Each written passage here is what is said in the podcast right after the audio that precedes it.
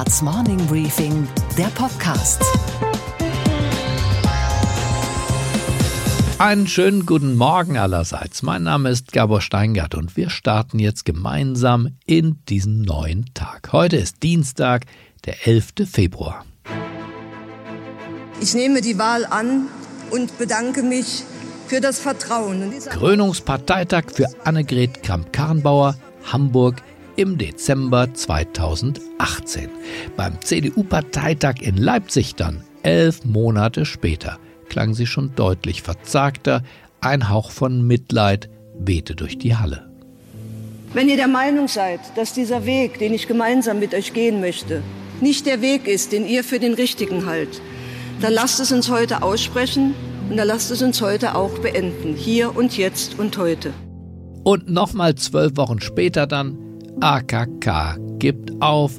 Gestern war es soweit, alles musste raus.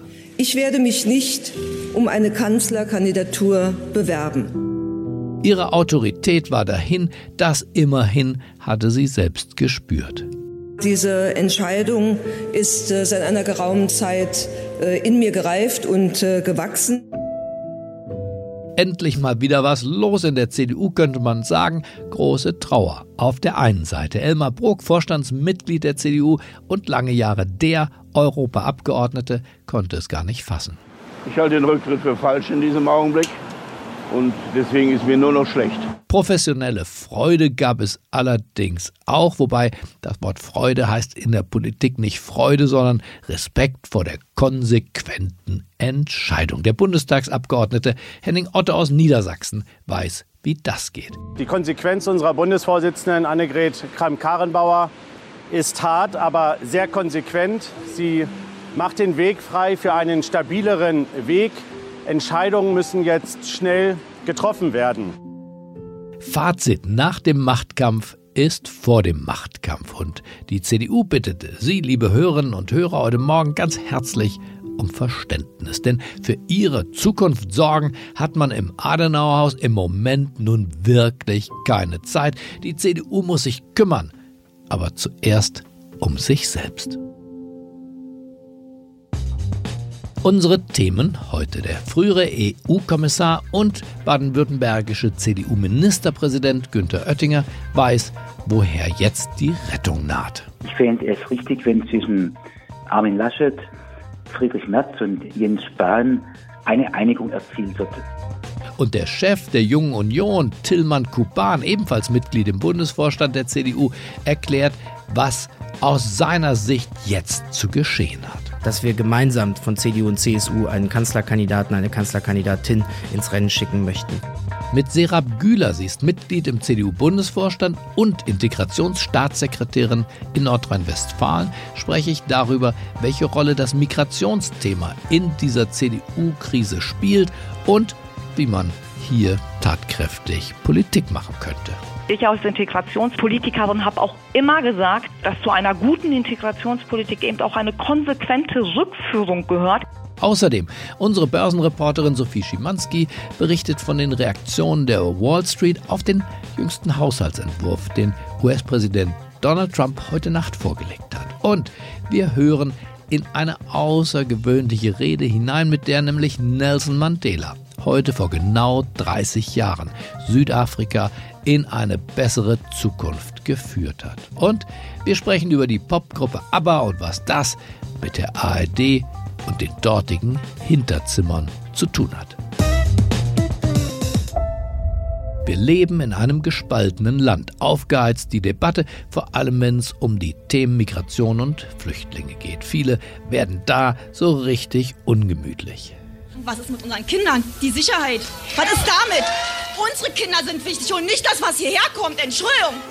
Dieser Erregung gegenüber aber stehen Gefühle der Wärme, des Willkommens, auch der praktizierten Nächstenliebe, eine Straßenumfrage. Also ich stehe dem äh, Thema sehr offen gegenüber. Also ich finde es auch immer sehr schade, wenn ich so welche Anti-Flüchtlingsbewegungen sehe wie Pegida oder sowas. Das tut mir immer ein bisschen weh. Ähm, das sind für mich Menschen.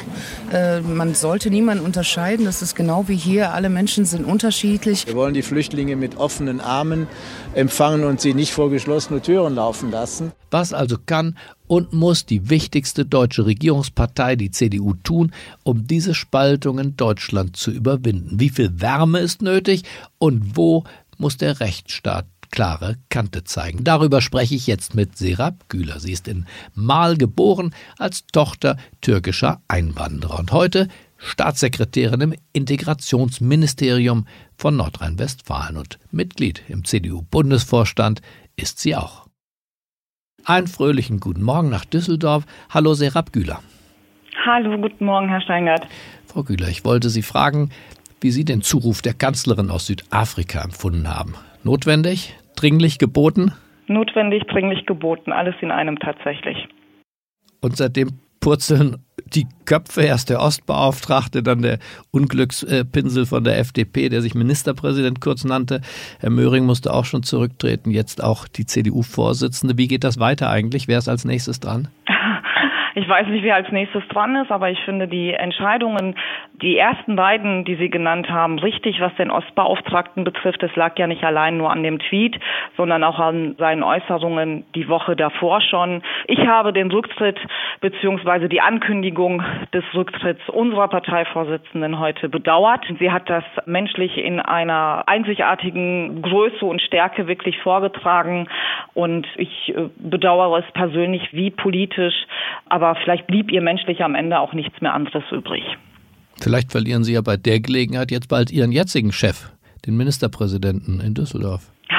Das ist, das ist die Frage, die jetzt natürlich alle am meisten beschäftigt. Das ist richtig. Ich würde es natürlich bedauern, ihn als Ministerpräsidenten zu verlieren. Auf der anderen Seite ist es, glaube ich, jetzt für niemanden auch eine Überraschung, wenn ich sage, natürlich würde ich mir wünschen, dass der zukünftige Kanzlerkandidat der CDU auch mein Ministerpräsident wird. Zumindest versteht er ja was vom Thema Migration, denn das hat er ja vor Ihnen auch auch betrieben, dieses Handwerk, stimmt's? Er war der erste Integrationsminister mhm. der, der Republik, der überhaupt dieses Amt gefüllt hat und meines Erachtens auch sehr, sehr gut gemacht hat. Insofern ist er dem Thema natürlich nach wie vor verbunden. Ja, dann lassen Sie uns doch nicht so viel über Personal reden, sondern tatsächlich mal über die Sache. Die Migration, die Flüchtlinge, all das scheint ja die Gesellschaft deutlicher zu spalten, als das viele, sagen wir mal, zumindest in Berlin, vielleicht auch in den Medien wahrhaben wollten. Das zeigt Thüringen, aber nicht nur Thüringen. Und meine Frage an Sie wäre, wie sieht denn eine Brücke aus, die, die beide Seiten dieses Spaltgrabens wieder verbinden könnte? Gibt es eine solche Brücke überhaupt? Glaube, wir haben es integrationspolitisch lange Jahrzehnte versäumt, von den Menschen, die in dieses Land kommen und die sich hier eine Zukunft aufgebaut haben, ähm, an sie auch Forderungen zu stellen. Das fing mit der Gastarbeitergeneration an. Wissen Sie, wenn ich an die Generation meines Vaters denke, die wurden hier hingeholt, um zu arbeiten, die haben gearbeitet und nichts anderes hat man von diesen Menschen oder ihren Familien verlangt. Sie haben ja ihre Familien auch nachgeholt. Weder, dass sie die deutsche Sprache lernen, noch, dass sie sich mit, mit der Lebensart Art hier beschäftigen. Und wir sind vielleicht an der einen oder anderen Stelle, was die ganze Flüchtlingsthematik betrifft, dabei, diese Fehler zu wiederholen. Das heißt, Sie sagen, wir sind zu nachlässig mit dem, was wir fordern. Wir sind ganz gut beim Fördern vielleicht, aber beim Fordern gäbe es noch Nachholbedarf. Wir sind vielleicht auch zu naiv. Ist das, was Sie, was Sie meinen? Zu naiv im Sinne von, dass wir wirklich denken, dass jeder, dessen Antrag abgelehnt wurde, auch zurückkehrt. Das haben wir lange Jahre mit ja, vielen Menschen, die im Zuge des Bürgerkriegs aus dem Libanon Anfang der 80er Jahre gekommen sind und die teilweise heute noch in einem Duldungsstatus in Deutschland leben. Und so ein Duldungsstatus bedeutet eben auch oft, dass diese Menschen weder an Kursen, in Sprachkursen teilnehmen können, noch einer Arbeit nachgehen können. Und man muss sich da auch auch einfach mal die menschlich die Frage stellen, was macht das mit einem Menschen, nicht arbeiten gehen zu dürfen? Dann entscheidet man sich vielleicht früher oder später, dass was jetzt nichts entschuldigen soll, aber ein Erklärungsansatz sein kann. Vielleicht entscheidet man sich dann früher oder später eben für den, ja, für den, für den schlechten Weg, beziehungsweise für den Weg in die Kriminalität. Und das dürfen wir einfach nicht wiederholen, indem wir Kettenduldungen jahrzehntelang akzeptieren, sondern da irgendwann auch mal Tabula rasa machen und sagen, wenn jemand, ich sage jetzt mal fünf, sechs Jahre in diesem Land ist, dann muss man ihm auch eine faire Chance und eine Perspektive bieten, damit er in diesem Land ankommt. Braucht es bei dieser Größe der Aufgabe offenbar, die ja nicht mit einem Land und auch nicht mit, mit einer Verordnung zu lösen ist, bräuchte es da ein Integrationsministerium in Berlin Ihrer Ansicht nach? Es bräuchte nicht nur ein einfaches Integrationsministerium, es bräuchte vor allem ein Integrationsministerium, was die ganzen ausländerrechtlichen Fragen bei sich verortet. Das ist im Moment im Bundesinnenministerium. Wir haben das in Nordrhein-Westfalen vorgemacht. Wir haben hier ein Integrations- und Flüchtlingsministerium. Das heißt, wir haben das ganze Asylrecht mit in dieses Haus geholt, in das mhm. Integrationsministerium. Und ein ähnliches Modell bräuchte es jetzt auf Bundesebene nochmal nicht nur, was das Thema Flüchtlinge oder Abschiebung Verschiebungen betrifft, eben auch was das Thema Fachkräftezuwanderung oder die Zuwanderung von Hochqualifizierten betrifft. Das muss viel besser gesteuert werden. Und wenn Sie so wollen, bräuchte es eigentlich eine zentrale Einwanderungsbehörde, was gleichzeitig auch für Abschiebungen zuständig ist. Wir dürfen diese Entscheidung, wer nicht im Land bleiben darf, nicht auf die kommunale Ebene delegieren, weil die ist auch damit völlig überfordert. Wissen Sie, wir sprechen hier von, ohne das despektierlich zu meinen, von einfachen Sachbearbeitern, von Menschen, die sich für einen Bürojob entschieden haben, die dann auf einmal mit der Vollstreckung der Abschiebung beauftragt sind. Und dass, dass, dass man vor der, bei, in der örtlichen Ausländerbehörde da jetzt nicht unbedingt auf Begeisterung stößt, versteht sich, glaube ich, auch diesbezüglich von selbst. Deshalb brauchen wir diesbezüglich eine Zentralisierung. Ich bin der Meinung, das muss in Zukunft die Bundespolizei übernehmen. Aber was, was hindert äh, sie eigentlich erfolgreich zu sein? Die CDU regiert, dachte ich. Die Kanzlerin ist wieder zurück. Ähm, sie ist beliebter und sitzt fester im Sattel als je. Ihr Ministerpräsident, ich nehme an, der ist von dem, was Sie sagen, auch überzeugt. Woran scheitert sowas dann? Ja gut, Sie brauchen die Zustimmung aller 16 Bundesländer. Wenn alle 16 Ministerpräsidentinnen und Ministerpräsidenten diesbezüglich an einem Strang ziehen würden und sagen würden, ja, wir wollen das nicht mehr an unsere kommunale Behörde delegieren, das muss jetzt der Bund machen, würden wir vielleicht diesbezüglich auch eine Lösung erzielen. Aber machen wir uns nichts vor. Nein, wenn Bremen nicht abschieben will, will Bremen nicht abschieben. Wenn Berlin nicht abschieben will, will Berlin nicht abschieben. Und wir haben ja auch in Nordrhein-Westfalen, machen wir uns nichts vor, auch Kommunen, die sich, ja, ich will jetzt sagen, verweigern unbedingt, aber die nicht unbedingt abschiebefreudig sind. So, und da fängt ja das Problem eben an. Aber warum, erklären Sie mir, warum will Berlin, warum will Bremen, warum wollen manche Kommunen in NRW nicht abschieben bei Menschen, die doch durch alle Gerichtsinstanzen sozusagen die Papiere, das ist ja kein Willkürakt, sondern es handelt sich doch um Menschen, die tatsächlich sozusagen kein Bleiberecht hier haben in Deutschland viele andere Menschen in unserem Land sehen das genauso wie so. Der darf doch nicht bleiben. Der hatte schwarz auf weiß. Wieso muss er da noch ein, an, ne, an, an, an, an die vierte Instanz? Wieso bilden sich Flüchtlingsinitiativen um, um jegliche Abschiebungen und zwar teilweise sogar Abschiebungen von Gefährdern zu verhindern?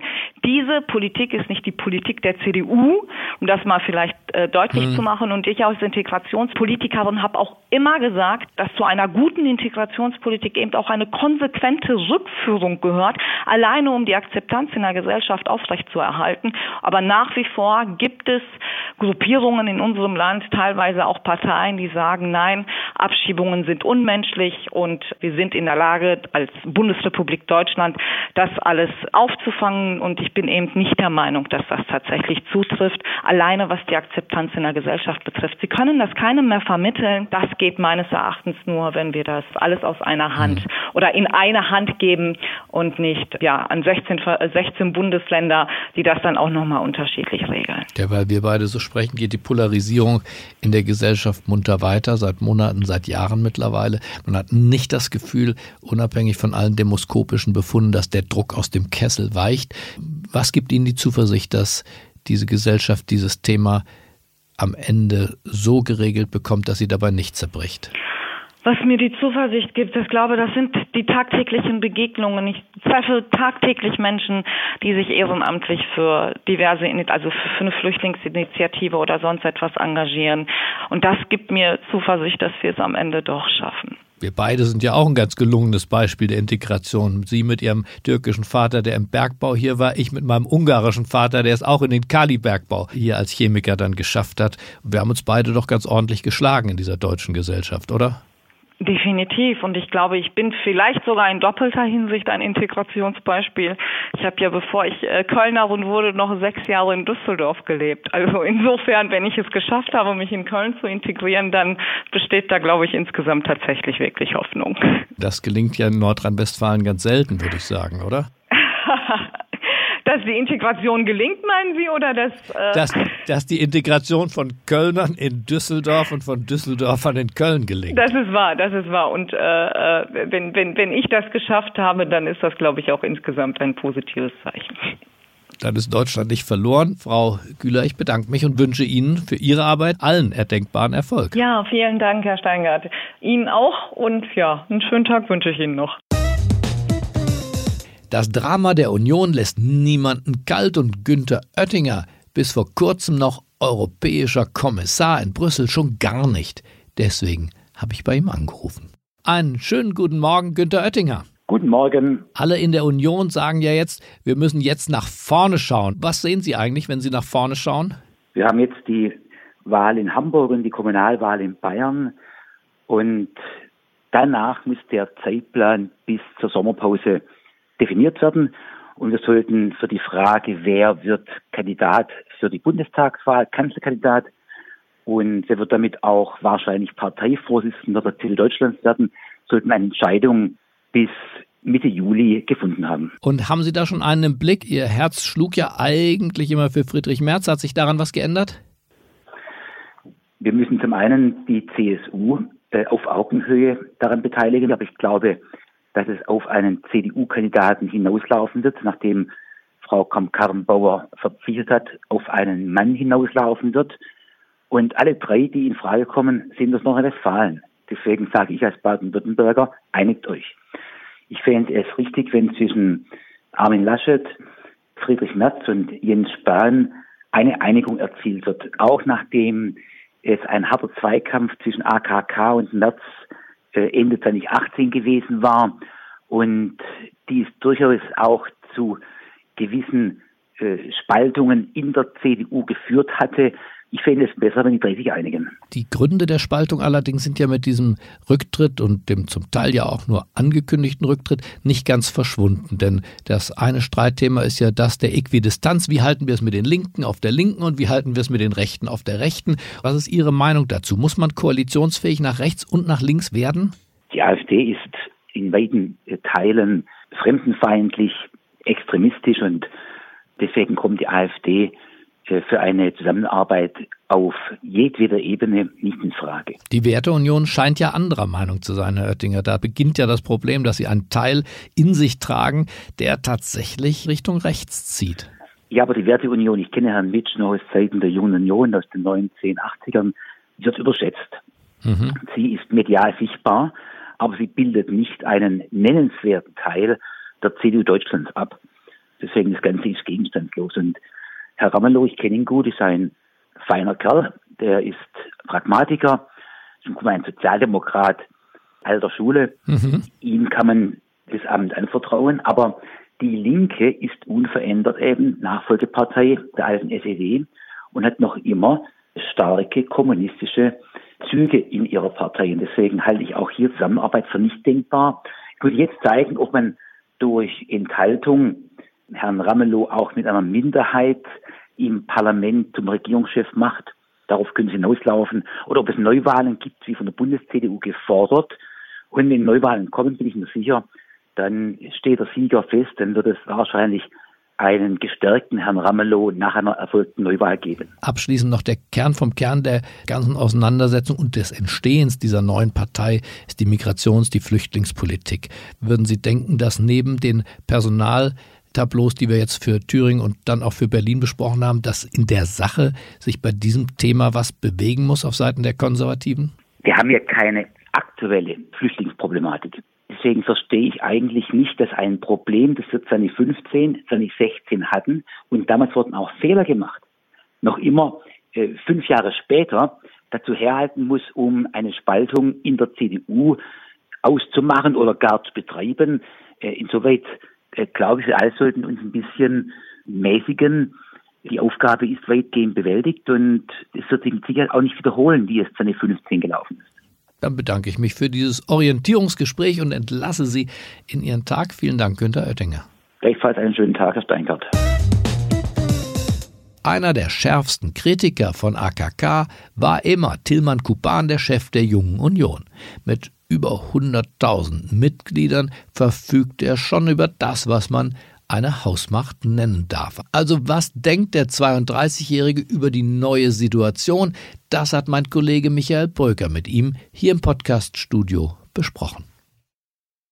Schönen guten Tag, Herr Kuban. Hallo, Herr Brücker. Mal ehrlich, haben die Sektkorken geknallt?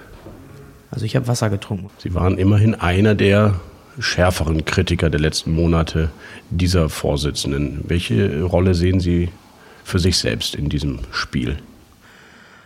Also ich persönlich habe durchaus auch mal den Finger in die Wunde gelegt. Äh, das ist auch Aufgabe der Jungen Union. Nichtsdestotrotz habe ich auch immer klar gemacht, dass Politik keine One-Man- oder One-Woman-Show ist, sondern dass es harte Teamarbeit ist. Und deswegen habe ich durchaus auch mal klar gemacht, dass die gesamte Parteispitze dort gefragt ist. Und auch ich als Vorsitzender der Jungen Union, genauso wie auch äh, die Mittelstandsvereinigung mit Carsten Linnemann, natürlich auch genauso in der Verantwortung stehen, weil wir im Bundesvorstand oder aber auch im Präsidium gemeinsame Beschlüsse gefasst haben und die wir auch alle gemeinsam zu vertreten haben. Als die Bundeskanzlerin aus Südafrika sich in die innenpolitische Debatte in Thüringen einmischte, was haben Sie da gedacht? Ist das der Sargnagel für Frau Kramp-Karrenbauer oder war das notwendig als CDU-Mitglied Angela Merkel? Am Ende war es äh, nicht nur eine Krise, in der vielleicht die CDU in gewissem Maße gesteckt hat, sondern es war auch eine Krise, wo wir viele äh, uns gewünscht haben, dass äh, die Bundeskanzlerin da auch ein klares Wort zu bringt. Das hat sie getan. Ob man jede einzelne Wortwahl, die sie dort getätigt hat, so unterstreicht, das ist jedem selbst überlassen. Aber erst einmal war es nicht nur eine Krise für die CDU, sondern es war vor allem auch eine Krise für die Demokratie. Sie waren im Vorstand und haben Frau Kamm-Karrenbauer selber auch noch zugehört? Sie hat es begründet, angeblich mit dem unter anderem ungeklärten Verhältnis der CDU zu der AfD und zu der Linken, richtig? Das war ein Thema, über das wir breit diskutiert haben. Und ähm, die Frage ist für uns aber klar. Also wir haben eine klare Haltung. Die heißt, dass wir sagen, es gibt keine Zusammenarbeit mit der AfD und es gibt keine Zusammenarbeit mit der Linkspartei. Und daran werden wir auch nicht rütteln lassen. Es gibt vereinzelte Stimmen, die das anders sehen. Aber die CDU hat an diesem Punkt eine klare Haltung und wird sie auch in Zukunft haben. Vereinzelte Stimmen, das sind Ministerpräsidenten, die sich da anders geäußert haben, ganze CDU-Fraktionen im Landtag, die offenbar eine andere Richtung haben. Ist die CDU CDU in einem tiefen Riss inbegriffen, in einem, vielleicht sogar in verschiedenen Lagern inzwischen? Ich sehe keine Lagerbildung innerhalb der CDU, sondern ich sehe vor allem, dass wir für uns immer klar gemacht haben, keine Zusammenarbeit mit der Linkspartei, keine Zusammenarbeit mit der AfD. Die Frage ist, Erstens, warum wir das eigentlich tun. Wir haben es vielleicht in den letzten Monaten zu wenig erklärt, warum wir sagen, wir wollen mit jemandem wie Bodo Ramelow, der auch 30 Jahre nach dem Mauerfall immer noch nicht die DDR als Unrechtsstaat bezeichnen kann, der den Schießbefehl in Zweifel zieht. Mit solchen Leuten können wir nicht zusammenarbeiten. Er hatte bis vor kurzem zwei ehemalige Stasi-Spitzel in seiner Fraktion. Und genauso wenig können wir mit Leuten zusammenarbeiten wie Herrn Höcke, die sich hinstellen und erklären, dass das Holocaust-Mahnmal hier in Berlin ein Denkmal der Schande wäre oder auch wo Leute in der eigenen Partei geduldet werden, die offen mit Nazi-Parolen durch die Gegend laufen. Das sind keine Partner für die Union und das müssen wir mal wieder klarer und deutlicher auch erklären. Und der zweite Punkt ist, dass wir auch für uns klar machen, wie weit der Unvereinbarkeitsbeschluss mit der AfD und der Linkspartei zusammenzuarbeiten, wie weit der reicht. Ist es denn schon eine äh, Zusammenarbeit, wenn wir im dritten Wahlgang uns enthalten und damit indirekt auch den Ministerpräsidenten der Linkspartei Bodo Ramelow ins Amt verhelfen? Ist es ist das, es, Ihrer ist Meinung nach? Ist es aus meiner Sicht ja. Und deswegen sage ich, es kann nicht darauf ankommen, dass wir uns im dritten Wahlgang enthalten, sondern für uns muss immer klar sein, wir arbeiten mit denen nicht zusammen. Und deswegen habe ich auch von Anfang an klar gesagt, dass wir diese Experten Regierung brauchen, ohne die AfD, wo wir über Parteigrenzen hinweg einen parteiunabhängigen Ministerpräsidenten suchen. Wenn Frau Kramp-Karrenbauer nicht mehr antritt, wer soll es denn jetzt machen, Herr Kuban?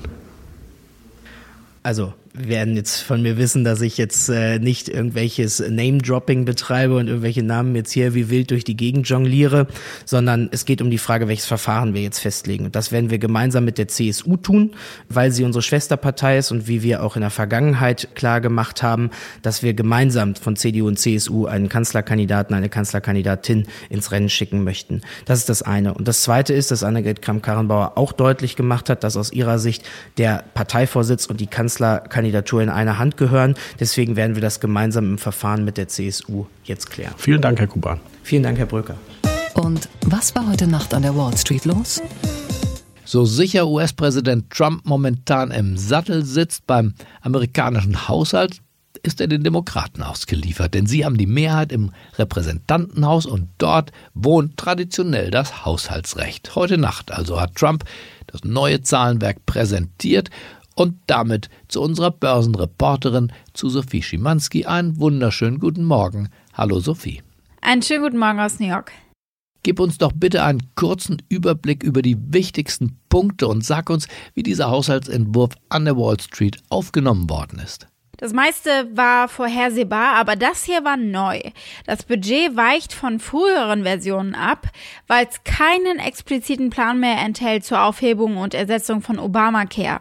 Sprich, die Finanzierung des Affordable Care Acts bleibt bestehen, aber der Kongress wird gebeten, Maßnahmen zu entwickeln, die in Anführungszeichen die Vision des Präsidenten für eine Gesundheitsreform eben vorantreiben. Und damit sollen im Laufe des Jahrzehnts 844 Milliarden US-Dollar eingespart werden. Ansonsten sieht das Budget tiefgreifende Kürzungen vor bei der Finanzierung von Studentenkrediten zum Beispiel, Wohnungszuschüssen, Foodstamps, also Lebensmittelmarken. Also Trump will das Sozialsystem weiter verkleinern.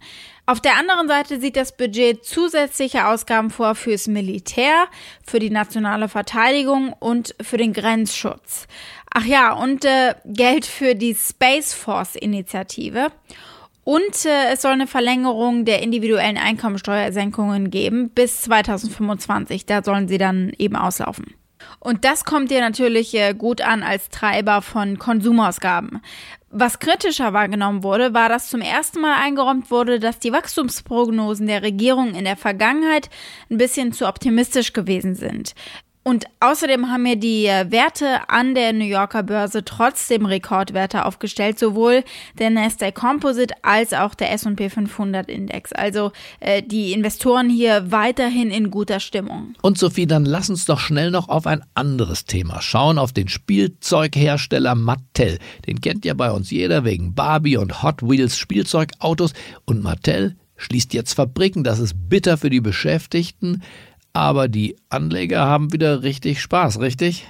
Ja, weil natürlich so Kosten gespart werden sollen. Und das führt hoffentlich, sagen sie sich, zu fetteren Profiten und zu größeren Dividenden. Mattel hat jahrzehntelang viele seiner Produkte selber hergestellt, in bis vor kurzem eben noch 13 Fabriken äh, mit weltweit Tausenden von Mitarbeitern. Und jetzt sollen zwei in Asien und eine in Kanada geschlossen werden. Die Schließung des Werkes in Montreal würde etwa 580 Arbeiter betreffen, hat eine Sprecherin gesagt. Und zu Asien hat sie keine Zahlen rausgegeben.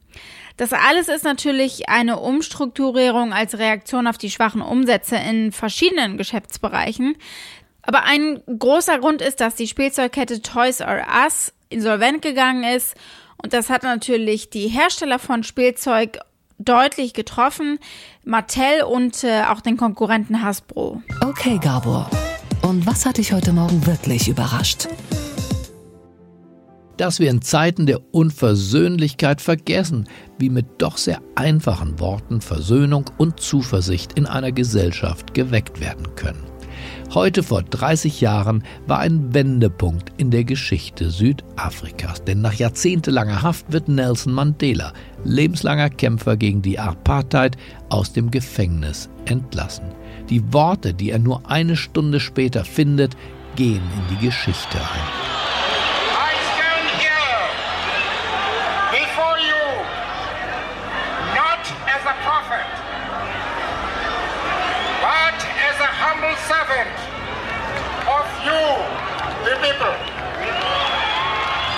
Ohne Bitterkeit und ohne Hass schwor Mandela nicht nur seine Partei, den ANC, sondern ganz Südafrika auf eine neue Zukunft ein. I have fought against white domination. And I have fought against black domination.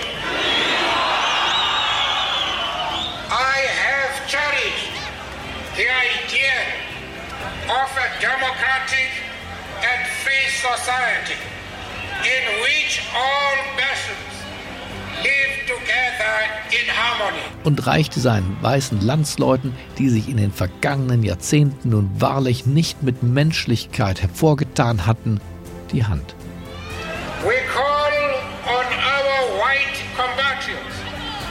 Join us in the shaping of a new South Africa. The freedom movement is the political home for you too. Wer die Freiheit liebt, sollte diesen sehr würdevollen Auftritt Mandelas vor 30 Jahren auf gar keinen Fall vergessen. Und was, Gabor, geht eigentlich gar nicht? Na, wie die ARD und ganz speziell der Norddeutsche Rundfunk seinen eigenen Zuschauern misstraut.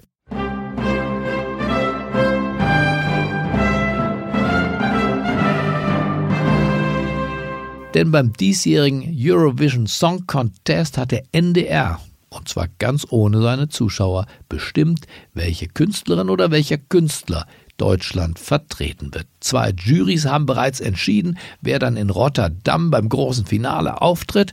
Aber alles ist noch streng geheim. Wir haben keine Ahnung. Der Zuschauer und damit der Gebührenzahler wird bewusst ausgeschlossen. Warum? Weil der NDR hofft dadurch, fetzigere Songs und attraktivere Interpreten ins Rennen zu schicken. Die Demokratie, so glaubt man dort, hat sich als hinderliches Verfahren herausgestellt. Authentisch und transparent geht nun wahrlich anders. Aber vielleicht landen wir Deutsche ja dank dieser Entscheidung in der weisen ARD-Hinterstube wenigstens mal wieder einen furiosen Grand Prix-Hit, so wie damals die Schweden. Zum Beispiel mit ABBA.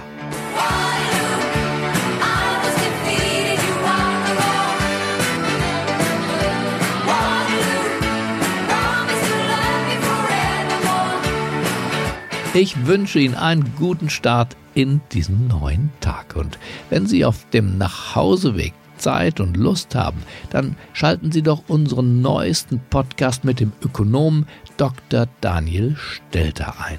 In Beyond the Obvious hören Sie, weshalb Daniel Stelter die schwarze Null für keine gute Idee hält. Beyond the Obvious gibt es überall da, wo es gute Podcasts gibt und Daniel Stelter, falls Sie ihn noch nicht kennen, ist einer, der gerne und sehr präzise gegen den Strich bürstet. Bleiben Sie mir gewogen, es grüßt Sie auf das Herzlichste. Ihr Gabor Steingart.